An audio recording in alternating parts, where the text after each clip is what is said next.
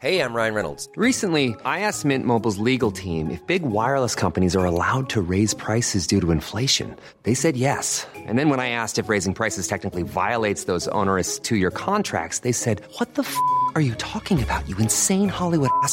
So to recap, we're cutting the price of Mint Unlimited from $30 a month to just $15 a month. Give it a try at mintmobile.com slash switch. $45 upfront for three months plus taxes and fees. Promo for new customers for limited time. Unlimited more than 40 gigabytes per month. Slows. Full terms at mintmobile.com. Bonsoir à tous et bienvenue sur le plateau de 16 dispute, toujours en direct sur CNews et toujours face à face. Geoffroy Lejeune, bonsoir. Bonsoir Lionel, bonsoir. Ravi de vous retrouver. Philippe Guibert, bonsoir. Bonsoir Guibert. Lionel, bonsoir euh, Geoffroy. Très heureux de vous réunir tous les deux pour évoquer notamment dans quelques instants la loi immigration qui semble avoir du plomb dans l'aile avant d'arriver à l'Assemblée nationale lundi et ce sondage IFOP pour Elmania TV dans lequel la majorité des musulmans de France estiment que la laïcité est discriminatoire. On va d'ailleurs commencer l'émission avec ça.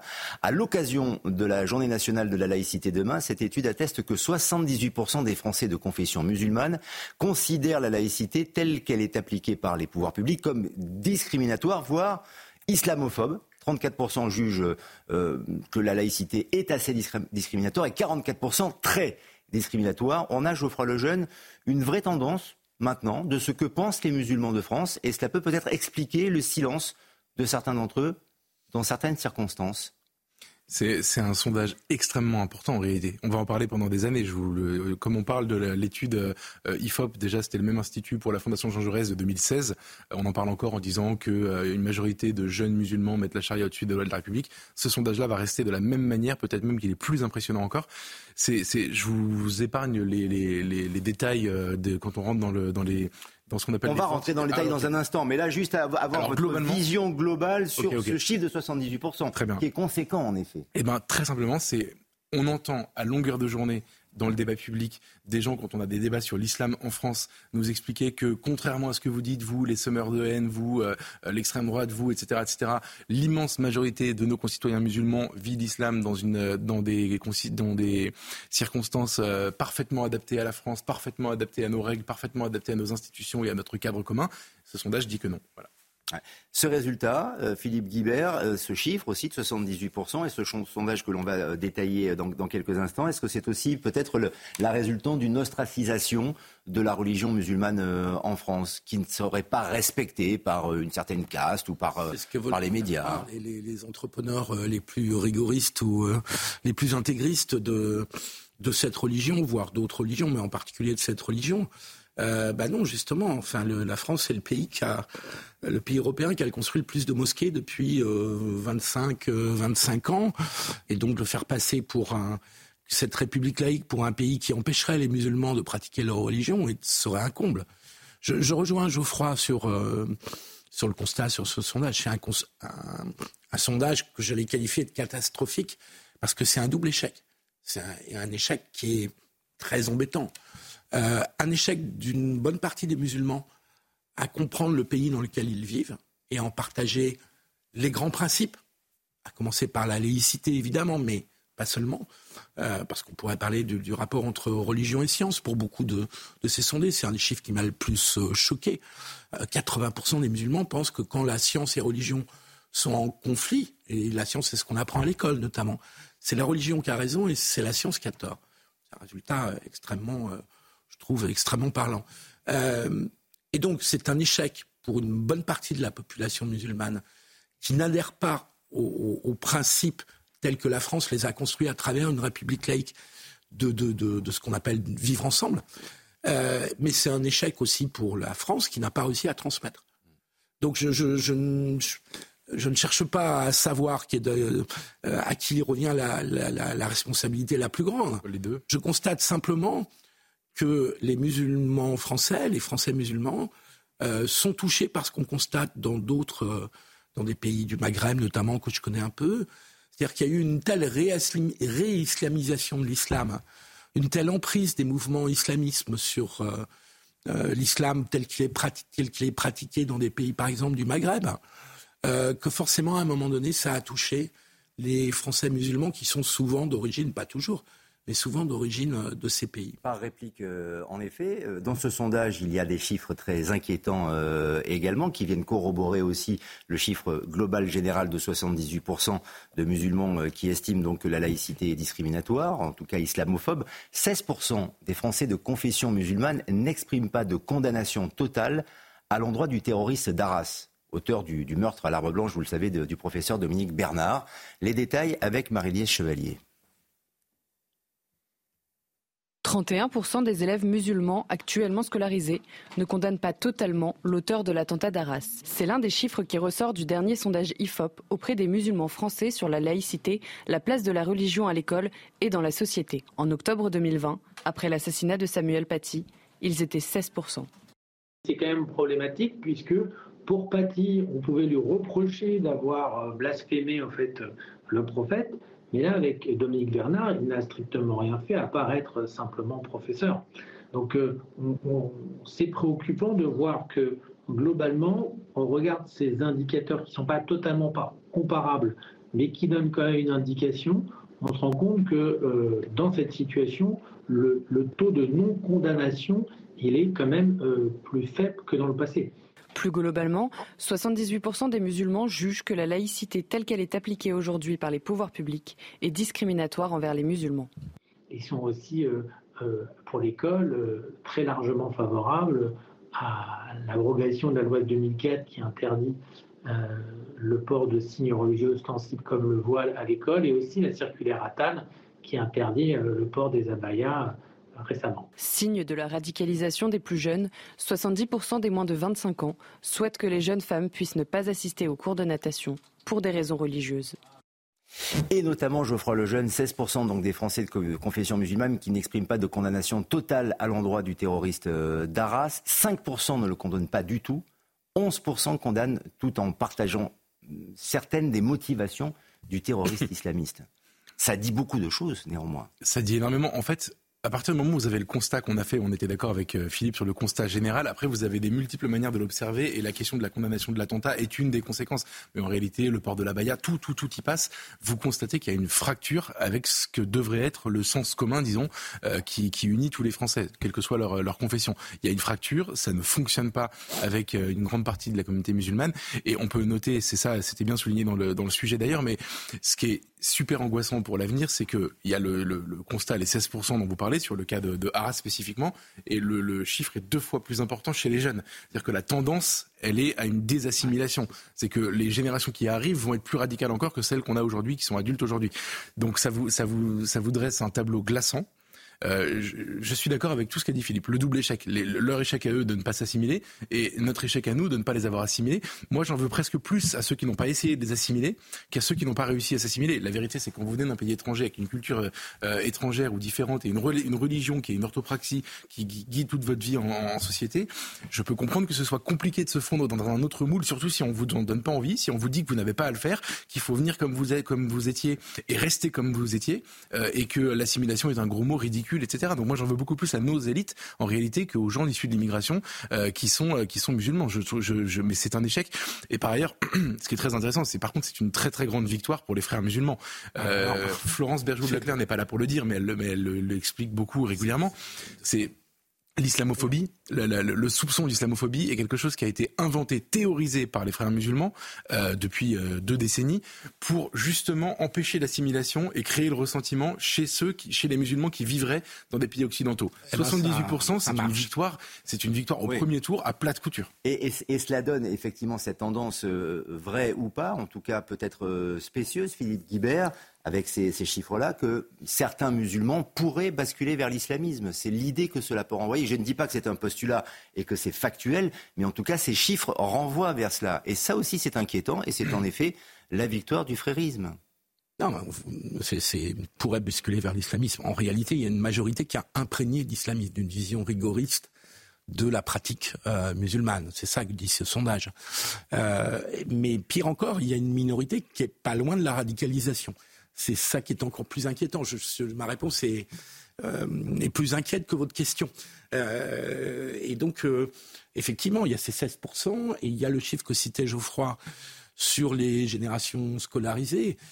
Et, ça correspond encore une fois à l'évolution de la, religion musulmane dans le monde. C'est ça la réalité. C'est-à-dire que les, générations qui ont pratiqué l'islam dans les années 70, avant le grand tournant de l'islamisme, des islamismes à la fin des années 70, n'avaient pas du tout le même rapport mm. à, leur pratique religieuse et, à la société dans leur ensemble.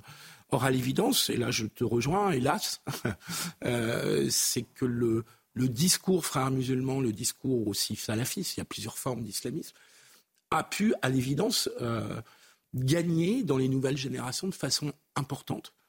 Euh, alors ça ne se traduit pas par euh, une radicalisation de tous, mais ça se traduit par une attitude où finalement la République française, c'est quoi hein C'est de dire, vous faites ce que vous voulez dans le cadre de la loi, dans votre sphère intime, familiale, amicale, dans votre quartier. Mais dans la vie sociale, et a fortiori dans la vie publique et politique, on va mettre un peu la religion de côté. Et puis quand vous êtes au travail, quand vous êtes, euh, ça c'est pas inscrit dans la loi, mais c'est dans les mœurs, quand vous êtes au travail, quand vous êtes dans une association sportive, bah, vous laissez un peu vos, pratiques religieuses de côté pour que tout le monde puisse être en commun. Parce que euh, la France a fait le pari, à travers une république laïque, que la religion était pas, les religions n'étaient pas forcément le, même, le meilleur moyen de, de, rassembler les gens et de les faire vivre ensemble, et que c'était plutôt un facteur de division. Et donc on a fait cette séparation qui porte le nom de laïcité.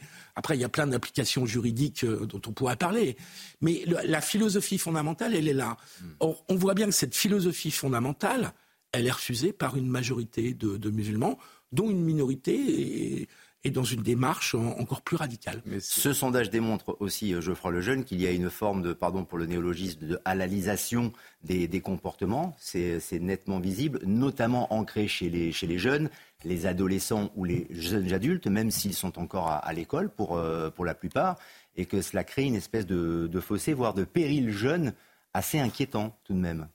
Et, puis, euh, puis cette jeunesse, elle va remplacer, euh, elle va remplacer les moins jeunes d'aujourd'hui, donc euh, avec d'autres choses dans la tête. C'est-à-dire que, en fait, ce qui est intéressant avec l'islam en France, c'est que plus les générations de, de, de, descendants de l'immigration musulmane, disons maghrébine ou musulmane en règle générale, plus les générations se succèdent, plus elles se radicalisent. C'est l'inverse de ce qui devrait se passer. Vous le sens commun voudrait faire, faire croire que euh, plus vous restez dans un pays, plus finalement il y a des mariages mixtes, euh, il y a une évolution, certains membres de la famille changent. Ce n'est pas le cas, il se passe exactement l'inverse. Euh, et en fait, j'ai envie de vous dire, c'est normal, c'était prévisible, et d'ailleurs ça a été prévu par certains. Pourquoi? Parce que la laïcité, c'était pour moi le, vrai enseignement de ce sondage, c'est que la laïcité ne nous protège absolument pas de ce qui est en train de se passer. Ça n'est pas le bon outil en réalité. Ça n'est pas le bon outil parce que c'est quelque chose qui a été conceptualisé, inventé, pour euh, gérer la vie en communauté euh, dans un pays où il y avait des catholiques, des athées et des juifs. Les juifs avaient été mathématiquement... Un peu de protestants aussi. Un peu de protestants. On a beaucoup souffert hein, dans notre pays. ils ont surtout souffert avant la laïcité, mais bon, ça c'est un autre sujet. Euh, et les, les juifs ont été matés par Napoléon. Le, les catholiques ont été matés par les, les, la, Révolution, puis par, euh, la, la, par 1905. les protestants avaient été matés pendant les guerres de religion. Eux, j'ai envie de dire, c'est pas, puis ils sont pas très nombreux. Ah, la laïcité a été inventée avant en réalité. Et qu'est-ce que c'est l'islam? C'est beaucoup de choses, mais c'est surtout l'inverse de la laïcité. L'islam, c'est une organisation de la vie en société, c'est un code pénal, c'est un code civil, euh, c'est un code vestimentaire, c'est un code, vous avez parlé de halalisation, c'est même un code de nourriture, c'est une culture, c'est une civilisation et, et qui, qui, est respectable. Et, ah, euh, et c'est pas le, le sujet n'est pas là. C'est une civilisation qui ne peut fonctionner que quand elle est hégémonique. Sinon, des minorités musulmanes, ça fonctionne pas. Ou alors, elle, c'est là où je suis pas tout à fait d'accord. En tout cas, elles ne deviennent pas, elles, elles ne s'assimilent pas à la, à la, norme commune. Alors que les juifs, c'était l'évidence euh, même que ça avait marché, les protestants, les catholiques, etc. Donc on, ne sortira pas tant qu'on aura, en fait, tant qu'on aura la volonté de faire cohabiter avec cette laïcité qui est une espèce de terrain neutre au milieu. Non, c'est pas un terrain neutre. ça ne marchera pas avec l'islam, c'est parce qu'il est, construit à l'inverse. Philippe Guibert, pourquoi la laïcité d'ailleurs n'est pas un terrain neutre? Pourquoi d'ailleurs 75% des, euh, des, musulmans de France aimeraient instaurer des jours fériés, des fêtes religieuses également musulmanes comme euh, l'Aïd euh, el-Kébir Non mais ça contribuerait à une forme de laïcité. Mais il n'y a pas de neutralité là pour le coup. Non, non, euh, mais la laïcité n'est pas simplement une neutralité, elle est mm. juridiquement une neutralité de l'État, euh, de l'État et des, pouvoirs publics et des, élus. Euh, de de ne pas mélanger la religion et de, pas, de ne pas mélanger la religion et les pouvoirs publics et de ne pas favoriser ou discriminer une religion par rapport à une autre. Ça, c'est le principe juridique de la, de la laïcité. Et c'est pour ça aussi qu'hier soir, euh, euh, la, la, la, euh, Emmanuel Macron a, a, choqué ou gêné beaucoup de gens en accueillant une cérémonie religieuse à l'Élysée.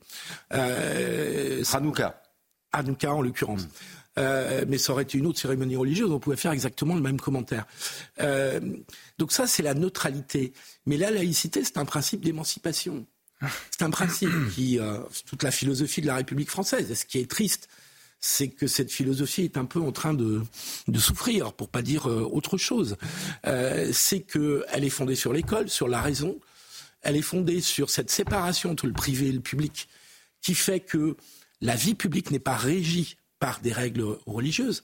Alors, euh, et donc c'est une philosophie d'émancipation et en même temps de, de concorde civile. Alors, l'islam là-dedans, c'est vrai que l'islam n'a pas dans son ADN, si j'ose dire, la séparation du temporel et du spirituel. Ça, c'est incontestable. En revanche, ce qu'on peut constater, c'est que l'islam a évolué au cours du temps, et sans remonter à l'Empire ottoman ou à, ou à beaucoup plus loin. Euh, juste dans les années 60 ou 70, la plupart des pays arabo-musulmans ont été dirigés par des laïcs et par des gens qui tenaient la, la, religion bien à distance, notamment les frères musulmans. Il y a une célèbre vidéo de Nasser, oui. président égyptien, se moquant du voile qui s'est fait et se moquant et se moquant des frères musulmans. S'est fait assassiner. Euh, oui, mais enfin il a tenu, euh, enfin il a tenu longtemps et, et, et, son régime a tenu longtemps. Il a tenu une bonne grosse vingtaine d'années. La réalité, c'est que dans ces pays, les régimes laïcs ont échoué. Ils ont échoué. Et ils ont échoué pour plein de raisons. Mais que du coup, ce sont les frères musulmans ou d'autres mouvances islamistes qui ont pris le dessus et qui ont imprégné complètement la religion musulmane. Euh, chiites en Iran, évidemment, avec le régime des mollahs, les frères musulmans dont vous parliez, les salafistes venus du wahhabisme de l'Arabie saoudite. Et donc, depuis, depuis, depuis les années 80, depuis une trentaine, quarantaine d'années, c'est cette vision intégriste rigoriste qui est effectivement, si on la suit, n'est pas tout à fait compatible avec la République française, avec le mode de vie à la française, qui consiste à avoir cette séparation mmh. vie publique vie privée, et dans la vie sociale et vie publique une certaine retenue par rapport à la religion, ce qui n'empêche pas que par ailleurs on peut la pratiquer autant qu'on le souhaite et dans les meilleures conditions qu'on le souhaite. Juste un petit mot, Geoffroy Lejeune, j'en reviens à ces 16% notamment de, de, musulmans de France qui ne condamnent pas euh, l'attentat contre le professeur euh, Darras. Est-ce que cela veut dire que les professeurs aujourd'hui sont encore plus en danger avec l'indication qui nous est donnée par cette étude Alors évidemment, je pense que ce seront, ce seront les moins surpris d'ailleurs des résultats de cette enquête. Aujourd'hui, les témoignages de profs euh, dans des dans des quartiers compliqués, c'est c'est qu'ils font quand même euh, profil bas sur euh, l'enseignement de la Shoah, euh, profil bas sur l'enseignement de la théorie ouais, de l'évolution, sur la science, euh, sur la science évidemment, euh, et que ils sont confrontés en fait à ça, et que l'instruction civique, elle n'est pas exactement pareille que dans les lycées du des Hauts-de-Seine. Donc donc je pense qu'ils connaissent parfaitement cette réalité et qu'aucun d'entre eux sera surpris Juste pour répondre sur ce que Philippe a dit, tu fais la démonstration en réalité dans ton propos que euh, ce que tu dis ne, ne, ne fonctionnait pas. C'est-à-dire qu'en effet, il y a eu des régimes laïques, mais ça a été des dictateurs. Et quand ça a, quand ça a cessé d'être des dictateurs, c'est devenu l'islamisme. L'Égypte est un très bon exemple récent. C'est qu'on a les frères musulmans au pouvoir, renversé par, enfin, on a euh, renversé par quelqu'un qui est, et il a raison d'ailleurs, euh, qui a un pouvoir autoritaire, parce que sinon, il se fait renverser par sa population. Et moi, je, je voudrais juste essayer de d'apporter la démonstration que euh, la laïcité n'est pas la réponse, n'est pas la solution, en donnant un, un comment dire, en donnant la réponse parce que modestement, je pense que j'ai la réponse. En tout cas, j'ai une autre réponse. C'est que tu dis la laïcité, c'est euh, c'est l'émancipation. Mais un croyant, tout croyant d'ailleurs, pas seulement les musulmans, mais un croyant musulman en l'espèce, il a une autre vision de l'émancipation que toi. Tu dis la laïcité, c'est la liberté. La, la, la, la, femme musulmane qui se voile, très souvent, elle est très libre de se voiler. C'est un choix. Elle le fait par amour pour, pour Dieu. Ah, la pression et... sociale et familiale joue beaucoup. Hein. Mais non, en fait, ce que je veux dire, c'est que les univers mentaux entre les, les, les, musulmans et les laïcs, euh, les, les, je sais pas comment on dit, je voulais j'allais dire les laïcards, c'est un peu excessif. Euh, les laïcards, mais c'est pas péjoratif dans ma bouche, euh, ne sont pas les mêmes, ne sont pas les mêmes. C'est-à-dire qu'en fait, toi, tu considères qu'une femme voilée n'est a priori pas libre. Les femmes voilées te disent si si, c'est ma liberté et j'en suis très heureuse. Les deux sont pas compatibles. Tu parlais de la raison, la raison et la science notamment. Aujourd'hui, euh, quelqu'un qui ne professerait de sa foi qu'en la science est jugé fou par quelqu'un qui, lui, met sa foi dans la religion. Et donc, ce sont deux choses qui, qui ne peuvent pas se comprendre en réalité. Et imposer ce carcan, la raison, l'émancipation, la liberté, avec tes critères, avec les critères de la laïcité, les croyants ne peuvent pas le comprendre. Mais moi, je vais même te dire, moi, je suis catholique, il y a beaucoup de choses qui me paraissent euh, des hérésies dans tout ce que tu dis. Et, mais Donc pourquoi aujourd'hui Oui, mais la différence, c'est que toi, tu, tu as accepté cette séparation public-privé. Et pourquoi j'ai Et donc, pourquoi prendre un exemple euh, euh, L'avortement choque les catholiques mais personne ne les oblige à le pratiquer. Pourquoi? Et c'est une loi de liberté euh, qui euh, permet à ceux qui veulent, à ceux ou celles surtout, euh, qui veulent y avoir recours, d'y avoir recours. Et mais, mais là où c'est intéressant, la République laïque, c'est que ça a permis d'avoir l'avortement. Sans les républiques laïques, si elle a ça... ça comme bilan, pardon, mais c'est pas c'est pas glorieux. Moi, je ah bah si c'est glorieux. Tu demanderas aux femmes qui qui avortaient clandestinement auparavant, tu verras que c'est plus glorieux. Ouais. ouais. on pourrait avoir le débat sur l'avortement. non, mais j'ai pris cet exemple-là parce que ça a été une des femmes. C'est un très bon important. C'est un très bon exemple parce qu'en effet, l'avortement choque les catholiques. Le pape est contre, les catholiques sont contre. En tout cas, en théorie, ils sont contre. Euh, et pourtant, hein. c'est toléré. Pas tous, mais en théorie, ils sont contre. Le dogme est contre, en tout cas. Et, pourtant, c'est toléré. Et pourtant, on vit dans un pays où l'avortement est pratiqué et les catholiques font pas de manifestations tous les jours. Pourquoi ça marche? Donc, ils ont accepté la distinction public-privé. C'est pas la laïcité. C'est parce que ah, c'est parce que c'est une question de culture, de civilisation. En réalité, on est une conséquence. En réalité, culture laïque et républicaine. En réalité, la France la France d'avant la République et d'après la République, c'est encore la France il y a une continuité. Il y a, quelques changements. Et il y a eu énormément de changements et c'est normal. Il n'y a, pas d'identité française euh, euh, coulée dans le marbre depuis l'Ancien Régime. Justement, ça a beaucoup changé. Justement, il y a beaucoup de et dans le rapport à la religion, notamment. Il y, a beaucoup, de choses qui changent, mais il y a le long lit de la rivière France qui continue son chemin et qui est, en fait, il y a une continuité, c'est la même chose. Et, et donc, c'est la France en réalité qui nous rassemble. C'est une culture, encore une fois, et une civilisation. Et la vérité, c'est que la laïcité, elle, est contenue dans le christianisme. C'est une civilisation judéo-chrétienne et la ah, laïcité, elle est, contenue dans le christianisme. Il a fallu beaucoup se battre contre, non pas le christianisme, évidemment, mais contre l'Église en particulier. Évidemment, bien sûr que oui. Mais quand Jésus dit rendez à César ce qui est à César et à Dieu ce qui est à Dieu, en fait, il invente la laïcité. C'est la raison pour laquelle aujourd'hui c'est parfaitement toléré. C'est une religion qui est compatible avec la laïcité. Elle l'a inventée. Euh, et, le judaïsme fait de la même manière la part des choses. C'est, mais, c'est les, moi, inventé. Et selon vous, l'islam n'est pas compatible avec la laïcité? L'islam, c'est l'inverse de la laïcité. L'islam tel qu'il est devenu pratique tel qu'il a évolué depuis les années 70 sous l'influence de ces islamistes, c'est beaucoup plus. Non, mais c'est même pas une question d'islamisme pour le coup. Il faut rester sur. Non, mais d'une vision, on dit l'islamisme, vision rigoriste. Euh, intégriste, pas rigoriste, fondamentaliste, non, mais il faut respecter, parfois fanatique. Mais il faut respecter le Coran. Moi, je ne veux pas, je veux pas traiter de fanatique tous les musulmans. C'est, au contraire contenu dans dans dans, dans les textes, dans la dans l'organisation de la vie qui est professée dans le Coran. C'est l'inverse de la laïcité. Toutes les religions ont eu leurs euh, fanatiques. Euh, ça elles, ont évolué, elles ont évolué historiquement. Mais si je peux me permettre, ça n'est pas le sujet aujourd'hui. Euh, non, évidemment que c'est pas le les sujet. 78% Mais ce que je veux dire, c'est que toute religion peut avoir ses, ses interprétations euh, fanatiques. Le problème de notre époque est que c'est l'islam, principalement, qui, euh, si j'ose dire, réunit les fanatiques ou, ou, le plus de fanatiques. Et donc la question est de savoir si l'islam peut évoluer vers des conceptions hautes. C'était l'espoir de beaucoup de gens, dont moi, qu'il puisse avoir un islam de France à la lecture de son stage, le moins qu'on puisse dire, c'est que c'est pas tout à fait gagné. Mais en fait, c'est il faudrait juste pour euh, pour te répondre. Euh, moi, je considère que les dernières générations, les derniers pouvoirs publics, ont abandonné l'esprit de la République laïque. Bon, l'histoire d'hier soir d'Emmanuel Macron en est une caricature. C'est-à-dire, c'est une c'est une telle désinvolture par maladresse sans doute, parce que ça partait d'un bon sentiment pour euh, euh, envoyer un message de, sympathie et de soutien à la communauté juive. Et lui, il ne l'a pas considéré comme une cérémonie religieuse. Il a eu l'occasion de s'exprimer aujourd'hui. Il, essaye de. Enfin, c'était une cérémonie religieuse, mais ça partait d'un bon sentiment. Et, donc. Euh, et donc, ça prouve que dans les dernières générations, la laïcité n'a pas été portée. Souvenez-vous de Nicolas Sarkozy, qui lui-même critiquait la laïcité et parlait de laïcité positive. Quand on ajoute un adjectif à laïcité, c'est mal barré. Et ça veut dire qu'on commence à perdre l'esprit laïque. Et donc, je crois que depuis une vingtaine d'années, ouais, 20-25 ans, cet esprit laïque, cet esprit républicain, il a été beaucoup utilisé dans les mots, mais très peu dans les pratiques et dans les politiques qui ont été conduites et dans les comportements de ceux qui nous ont gouvernés. Juste quelques mots, euh, il nous reste quelques minutes et j'aimerais, et j'aimerais qu'on puisse euh, commenter aussi cette information puisque c'est, euh, c'est en lien, en tout cas cela fait écho aux chiffres que nous donnions sur notamment les 16% de musulmans français qui ne condamnent pas la mort et donc le, l'acte terroriste contre le professeur euh, Darras. Aujourd'hui, le tribunal pour enfants de Paris a rendu sa décision dans le procès de six anciens collégiens jugés euh, pour leur implication dans l'assassinat en 2020 du professeur Samuel Paty par un jeune djihadiste, on s'en souvient. Des, peines de prison de 18 mois avec sursis euh, notamment à 6 mois ferme, mais avec des peine aménageable euh, en tout cas pour, euh, pour ces jeunes qui pour la plupart sont, sont des adolescents. Donc 18 mois de sursis, beaucoup de sursis et des peines aménageables. Voilà pour la sanction de la, de la justice.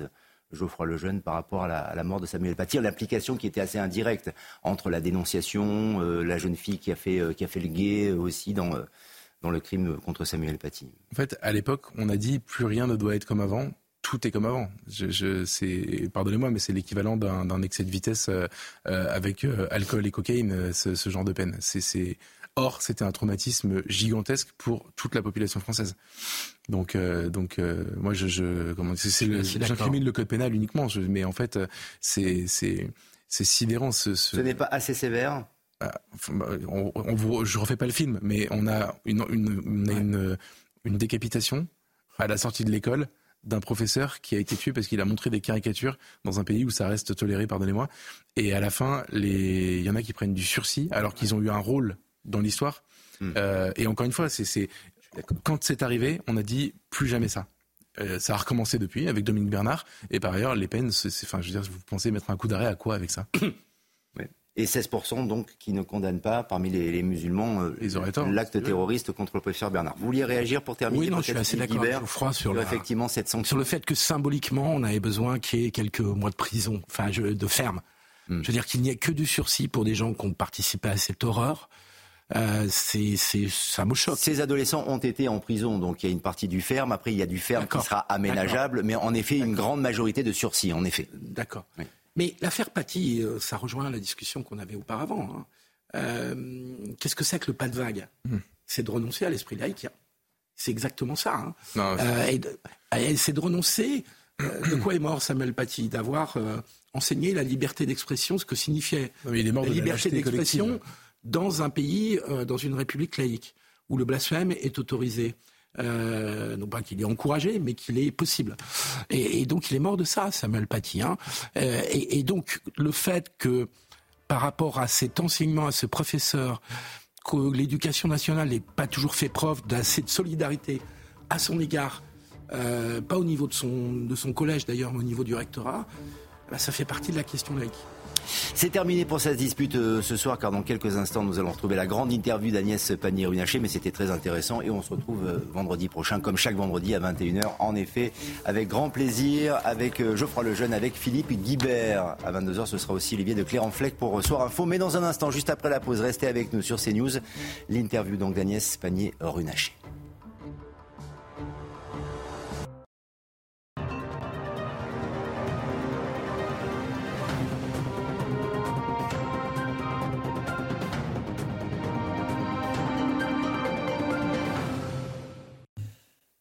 Bonjour Agnès Pannier-Runacher. Bonjour. Merci d'être avec nous. La grande interview sur CNews et Europe 1. Vous êtes la ministre de la Transition énergétique. On va parler des prix de l'électricité, des prix du gaz, de la COP. Évidemment, la COP 28, vous rendez à, à Dubaï aujourd'hui, vous y retournez. Mais tout d'abord, je voulais vous entendre sur quelques sujets d'actualité, notamment sur ce qui s'est passé hier soir à l'Elysée. Une cérémonie religieuse, l'allumage de la première bougie de Hanouka euh, par le rabbin Haïm Korsia et ce, alors qu'Emmanuel Macron avait décidé de ne pas participer à la grande marche contre l'antisémitisme. Comment est-ce que vous jugez cette atteinte à la laïcité qui s'est produite hier soir à l'Élysée? Il y a eu énormément de commentaires de, tous bords d'ailleurs, hein, droite comme gauche. Alors, moi, je vais remettre les points sur les i. C'était une remise de prix, justement, euh, pour euh, saluer la lutte contre l'antisémitisme du président de la République. Et il n'y a absolument aucune ambiguïté sur le combat du président et du gouvernement sur la laïcité. Je rappelle que c'est ce gouvernement qui a interdit le port de la baya à l'école ou qui encore ces dernières semaines ont euh, annulé, interdit des associations qui portent des valeurs qui portent atteinte à la laïcité. Et vous savez, au même moment, je, remonte, je remettais le prix national de la laïcité à la fille de Jean Zé. Donc, de ce point de vue-là, je trouve que c'est une polémique euh, euh, qui est décalée avec la réalité des faits. Mm. Et il est très clair que nous continuerons à faire de la laïcité un grand combat pour le gouvernement. Il n'y a peut-être pas d'ambiguïté sur euh, la laïcité. Il y a peut-être eu à un moment une ambiguïté sur l'antisémitisme. Est-ce que la faute originelle d'Emmanuel Macron, c'était pas de, refuser de participer à la marche contre l'antisémitisme? Il avait dit au nom de l'unité du pays. En quoi ça mettait en, danger l'unité du pays Oui, en l'occurrence, on est là aussi sur euh, une politique, euh, une polémique un peu stérile. Moi, j'étais à cette marche. Euh, la plupart des ministres y étaient. La première ministre y était. Le président de la République n'y était pas. Et en première ligne. et, lui-même avait dit tout son soutien à la communauté juive et son horreur de ce qui avait été perprété le. Mais en quoi ça aurait divisé le pays de marcher contre l'antisémitisme? Je, crois qu'on essaye euh, de monter en épingle des choses alors que euh, la position du gouvernement et du président de la République, elle est très mm. claire. Nous soutenons la laïcité. Nous luttons contre toutes les formes d'intolérance, contre toutes les communautés de notre pays, quelle que soit leur religion, qu'il s'agisse des musulmans, des juifs, des catholiques ou des personnes qui ne croient pas. Là, et qui il n'était pas, question de toutes les communautés. Il était question d'une communauté qui était particulièrement attaquée, la communauté juive. Oui, tout à fait. Et c'est pour ça que nous nous sommes mobilisés avec le gouvernement, avec la Première ministre. Moi, j'étais à Lille, hmm. euh, la Première ministre était à Paris, euh, Olivier Véran était à Grenoble, Olivier Becht était à Strasbourg. Le gouvernement était mobilisé. Nous étions sur tous les fronts. Nous étions sur tous les fronts. Et je rappelle qu'il euh, est assez rare que le président de la République, pour des raisons aussi de, sécurité, prenne part à ce type de, manifestation. Le, seul exemple récent, c'était effectivement la, manifestation où nous étions 2 millions de Français euh, au moment euh, de l'attentat contre Charlie Hebdo. Et effectivement, c'était un cas particulier puisque 40 dirigeants du monde entier étaient venus et la présence du président de la République était nécessaire à ce moment-là. C'est pour des raisons de sécurité qu'il n'est pas allé manifester? Je, vous le redis on monte en épingle de vaines polémiques là où la position du président de la République est une des plus claires au niveau européen sur sa position contre la lutte contre l'antisémitisme, mais également sur le fait qu'il n'y a aucune raison de stigmatiser aucune communauté. Euh, et je trouve très désagréable euh, de voir euh, des oppositions politiques qui se jettent comme la misère sur le bac clergé breton pour essayer de pointer une ambiguïté alors que nous devons faire nation, nous devons être unis et nous devons montrer que rien ne passera et surtout pas des attaques à la laïcité. La grande interview d'Agnès Pannier-Runacher, ministre de la Transition énergétique sur CNews et Europe 1. Le projet de loi immigration, il arrive lundi dans l'hémicycle à l'Assemblée nationale. Il risque de faire pchit dès lundi, puisque si toutes les oppositions venaient à voter contre, la motion de rejet déposée par les écologistes pourrait passer dès lundi plus de projet de loi. Euh, immigration, le texte serait rejeté. Ça serait un naufrage Mais attendez, vous allez me dire que euh, les républicains, le Rassemblement national qui demandent cette loi, voteraient contre le fait de l'examiner en hémicycle. Enfin, moi, je ne crois pas une minute que les républicains seraient suffisamment, euh, ne seraient pas responsables dans le fait d'examiner cette loi. Parce que c'est ça qu'il est question. Cette loi, elle répond à la demande de fermeté des Français, mais également d'un certain nombre de euh, partis politiques pour faire en sorte de lutter contre l'immigration illégale. Elle va permettre de corriger certains effets de la loi de, de 2003 qui nous empêchent d'expulser des étrangers délinquants de notre territoire. 4000 délinquants étrangers que nous pourrions expulser plus rapidement parce qu'il y a des freins juridiques à leur expulsion, alors même que euh, d'autres le sont euh, et qui présentent le même caractère de dangerosité. C'est de ça qu'il est question dans cette loi. C'est une loi qui va permettre de transformer en crime euh, toutes les, les, actions des passeurs. Je ne crois pas qu'une minute que des gens responsables. C'est une petite loi qu'elle ne va pas résoudre grand-chose la situation n'est plus tenable. Et donc Éric Ciotti refuserait de l'examiner au Parlement? Ne voudrait pas la discuter, ne voudrait pas y apporter des améliorations? Ça serait irresponsable de la part des LR euh, Je pense que ça ne correspond pas à tout le discours politique qu'il porte ces derniers mois en disant qu'il y a besoin d'une loi, qu'il y a besoin de renforcer les moyens de la police, ce que nous faisons avec cette loi pour permettre d'agir plus fortement contre l'immigration clandestine.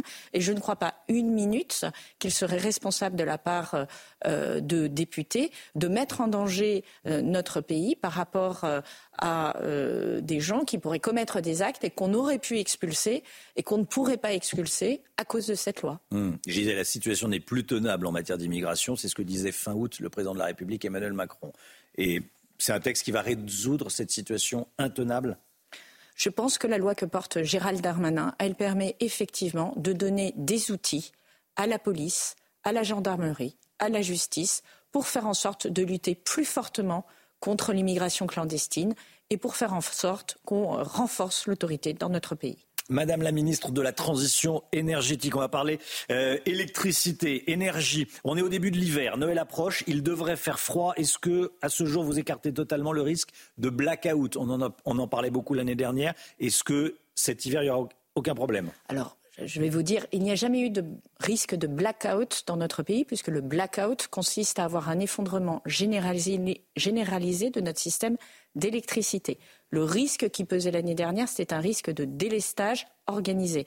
Et je vous confirme aujourd'hui qu'il n'y a pas de risque de délestage parce que nous avons travaillé, parce que EDF a travaillé à reconnecter ses réacteurs nucléaires sur le réseau, parce que collectivement nous avons baissé notre consommation d'énergie. Et je rappelle que cette baisse de consommation d'énergie, elle est durable. Ça fait 12 mois que nous y travaillons avec les grandes entreprises, les grandes collectivités locales et les administrations. Mais les Français ont également joué le jeu et elle a baissé la consommation d'électricité de gaz de 12%. Et tous ces éléments nous permettent aujourd'hui d'être très sereins par rapport à l'hiver qui arrive. C'est la consommation des particuliers ou la, consommation des industriels? Ça ne veut pas dire qu'il y a une baisse de l'activité industrielle bah, Vous l'avez constaté. Nous avons baissé notre consommation de gaz et d'électricité de 12%. La mhm. croissance n'a pas baissé de 12%. La croissance était toujours au rendez-vous. Donc c'est en fait la lutte contre le gaspillage énergétique. C'est le fait de bien utiliser l'électricité, bien utiliser le gaz, qui est essentiellement la raison de cette baisse de consommation. Et nous l'avons, j'ai lancé un plan sobriété il y a un peu plus d'un an, avec 300 fédérations, un plan secteur par secteur, et aujourd'hui, il porte ses fruits. Sur le prix de l'électricité, Agnès Pannier-Runacher, à quoi faut-il s'attendre l'année prochaine? Alors, vous le savez, l'année prochaine, nous avons toujours un bouclier électricité pour les mmh. très petites entreprises et euh, pour les ménages. Je rappelle que cette année, nous prenons encore en charge 37% de la facture des Français. Cet euh, écart, c'est 37%, c'est l'écart entre les prix sur les marchés financiers de l'électricité et le prix que payent les Français sur leurs factures.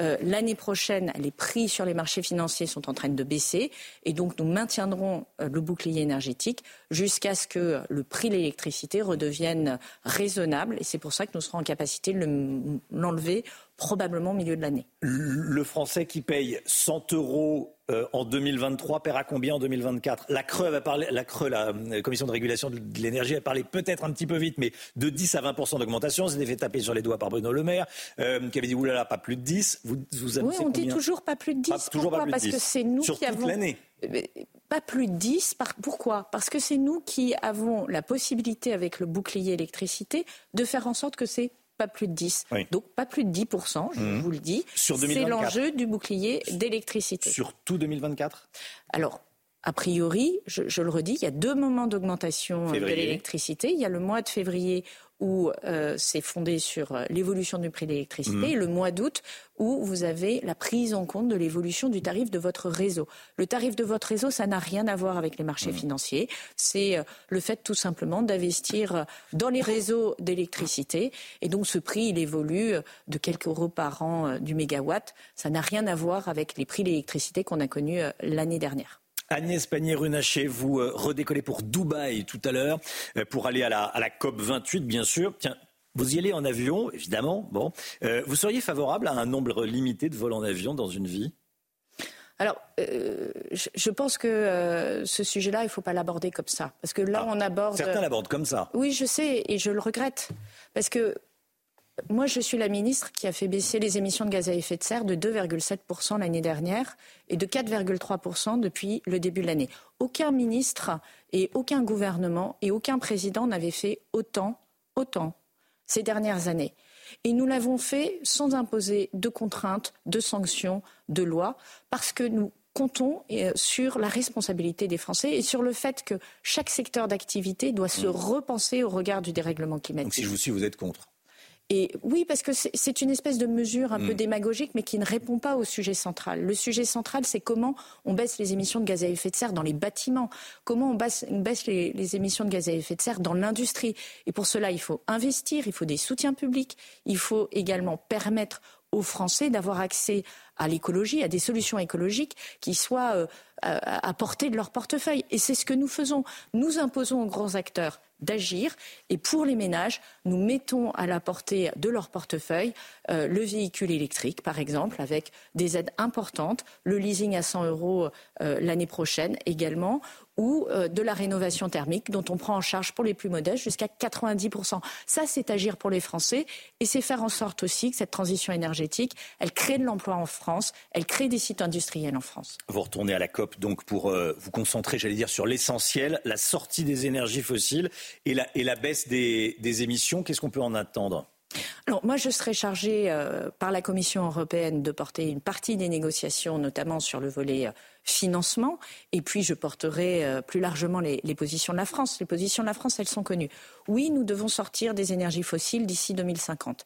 Et la première chose à faire, parce que c'est celle qui a le plus d'impact en termes d'émissions de gaz à effet de serre, c'est la sortie du charbon. Le charbon est une énergie qui euh, génère énormément d'émissions de gaz à effet de serre. Et ça, bien sûr que c'est au niveau mondial. Nous allons le faire en France, nous allons donner l'exemple. Mais le charbon chez nous, c'est moins d'un pour cent de notre mix énergétique. Simplement, on montre que c'est possible. Et surtout, nous devons donner les, les Chinois moyens. Vont nous écouter? Les Chinois sont est le pays qui développe le plus rapidement possible, mmh. les, le plus rapidement au monde, les énergies renouvelables. Mais effectivement, ils continuent à développer des énergies au charbon. Et ce que nous leur disons, c'est plutôt que de développer du charbon, passons à d'autres énergies directement. Vous en avez la moyen, vous en avez l'ingénierie. Donc, euh, arrêtons le charbon et continuons avec d'autres énergies qui émettent moins de, moins de gaz à effet de serre. C'est plus facile à dire qu'à faire. Comme le nucléaire. Tout à fait. Et d'ailleurs, euh, je veux dire qu'à l'initiative de la France, moi j'étais à la COP28 euh, également la semaine dernière, à l'initiative de la France, pour la première fois, pour la première fois en 28 ans, nous avons remis le nucléaire à l'agenda. Il y a eu des événements autour du nucléaire et nous annonçons dans une coalition le triplement euh, de la production nucléaire d'ici 2050. C'est l'avenir? Le nucléaire, c'est l'avenir, mais tout comme les énergies renouvelables, on ne peut pas faire euh, la lutte contre le dérèglement climatique sans l'un et sans l'autre. Et comme la maîtrise de notre énergie, le fait de lutter contre le gaspillage, c'est également un, un élément essentiel. Aujourd'hui, c'est une course contre la montre. Et cette course contre la montre, elle suppose d'utiliser tous les leviers à notre disposition. Baisse de la consommation d'énergie, déploiement de plus de nucléaire, déploiement de plus d'énergie renouvelable. Madame la ministre de la Transition énergétique, vous roulez à combien sur le périphérique parisien? Alors je roule au rythme des embouteillages et vous savez comme moi qu'il est rare, il est rare. où je veux en venir. Mais oui, tout à fait. Il est rare de rouler euh, hmm. au rythme de, de, la limitation de vitesse. Et c'est là où si vous roulez la nuit sur le périphérique parisien, vous roulez à combien? Ben je, je, roule à la limitation de vitesse. Alors, Sur la nuit où il n'y a pas d'embouteillage. La mairie de Paris veut baisser la vitesse hein, de 70 à 50 km/h. On se traîne, c'est quasiment une autoroute. Euh, c'est de euh, vous y êtes favorable ou pas à cette mesure? Moi, je dis deux choses. La première chose, c'est qu'on ne prend pas une mesure quand on est parisien. On ne prend pas une mesure quand on est maire de Paris sans prendre en compte tous les usagers du périphérique qui sont, comme par hasard, des gens qui vivent en banlieue, qui n'ont pas les mêmes moyens que les Parisiens, qui n'ont pas les mêmes transports en commun. Je trouve ça antisocial. Je trouve ça illégitime. La deuxième chose, c'est que mettre la vitesse à 50 km heure, si c'est pour générer plus de bouchons, c'est surréaliste parce que ça génère plus d'émissions de CO2.